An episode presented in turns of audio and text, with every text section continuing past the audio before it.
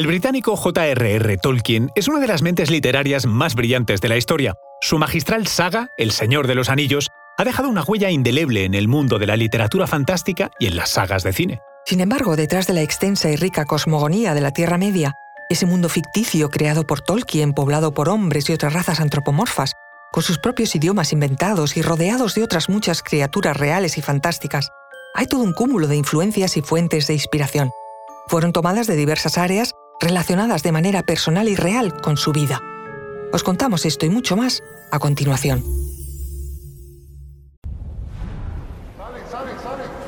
Conoce mejor al equipo que protege nuestras costas. Alerta en el mar, el jueves a las 10 un nuevo episodio en National Geographic. Soy María José Rubio, historiadora y escritora. Y yo soy Luis Quevedo, divulgador científico. Y esto es Despierta tu curiosidad, un podcast diario sobre historias insólitas de National Geographic. Y recuerda, más curiosidades en el canal de National Geographic y en Disney Plus.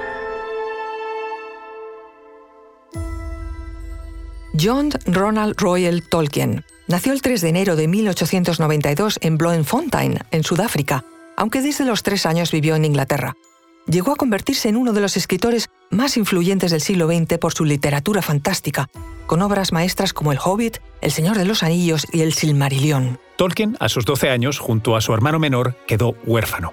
Fueron criados por su tía en Birmingham, donde Tolkien desarrolló un amor temprano por la lectura y la escritura, su interés en lenguas antiguas lo llevó a estudiar en la Universidad de Oxford, donde posteriormente se convirtió en profesor de lengua y literatura anglosajonas. Durante la Primera Guerra Mundial sirvió en las trincheras del Frente Occidental, una experiencia traumática que influyó profundamente en su obra. Fue en esta época cuando comenzó a esbozar las primeras historias de la Tierra Media. En Oxford también formó parte del grupo literario Los Inklings, junto con C.S. Lewis, donde discutieron y refinaron sus escritos. Tolkien alcanzó fama inicialmente con El Hobbit en 1937, una historia pensada para sus hijos que rápidamente ganó popularidad. Pero fue El Señor de los Anillos, publicado entre 1954 y 55, el que lo catapultó a la fama mundial. Esta obra épica, que tardó más de una década en escribir, es considerada uno de los logros más grandiosos de la literatura del siglo XX. Más allá de sus obras de ficción, Tolkien fue un filólogo consumado, y sus estudios sobre lenguas antiguas y su creación de idiomas ficticios, en particular el Kenia y el Sindarin, lenguas élficas, son testimonio de su profunda pasión y erudición. Pero, ¿de dónde sacó Tolkien inspiración para crear un mundo literario de fantasía tan extraordinario y complejo? Después de la guerra, trabajó como asistente de redacción y etimología en la primera edición del Oxford English Dictionary. Su amor por los idiomas, en particular el anglosajón y el nórdico antiguo, influyó en la creación de los idiomas de sus obras. El poema épico anglosajón Beowulf, producido en la Alta Edad Media, fue una de sus grandes pasiones, y de él extrajo elementos narrativos y estilísticos.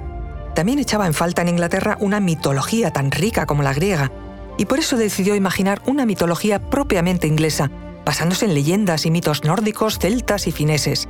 El mundo de dioses, héroes y criaturas fantásticas encontradas en las Edas nórdicas o en el Kalevala finés se reflejaban en los personajes y eventos de sus historias. La geografía y paisajes de Inglaterra, donde creció y vivió la mayor parte de su vida, influyeron mucho en la descripción de los paisajes rurales y los pequeños pueblos que conformaban la pacífica y bucólica comarca. Además, su experiencia en la Primera Guerra Mundial, donde sirvió como oficial de comunicaciones en el frente occidental, influyó en la descripción de las batallas y conflictos. La devastación del paisaje y el horror de la guerra influenciaron su visión sobre la pérdida de la belleza natural. Su fe católica se refleja sutilmente en sus obras, aunque él siempre insistió en que El Señor de los Anillos no era una alegoría puramente religiosa. Y sin embargo, temas como el sacrificio, la redención, la lucha entre el bien y el mal, la búsqueda de la verdad y la esperanza son todos extraídos del cristianismo y más que evidentes en su narrativa. La tradición oral y los cuentos populares británicos también tuvieron su peso en la mente de Tolkien, Criaturas como los trolls, elfos y enanos tienen raíces en estas historias, aunque siempre procuró darles su propio giro y profundidad. Con todos estos elementos, Tolkien tejió un tapiz de historias y personajes que forman un mundo coherente y detallado, un mundo de imaginación, pero posible. La genialidad de sus obras no radica solo en su capacidad para inventar, sino también en su habilidad para tomar influencias variadas y fusionarlas en algo único y trascendental. Tolkien falleció el 2 de septiembre de 1973 en Bournemouth, Inglaterra, pero su legado literario sigue vivo. La Tierra Media es un reflejo de la mente de Tolkien, una amalgama de sus pasiones, estudios, experiencias y creencias. Y es precisamente esa combinación única lo que ha hecho que su obra resista el paso del tiempo y continúe inspirando a generaciones de lectores, cineastas y escritores de todo el mundo.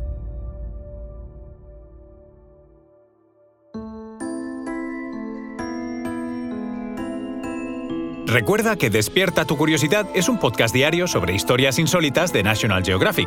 Disfruta de más curiosidades en el canal de National Geographic y en Disney Plus. Ah, y no olvides suscribirte al podcast si has disfrutado con nuestras historias.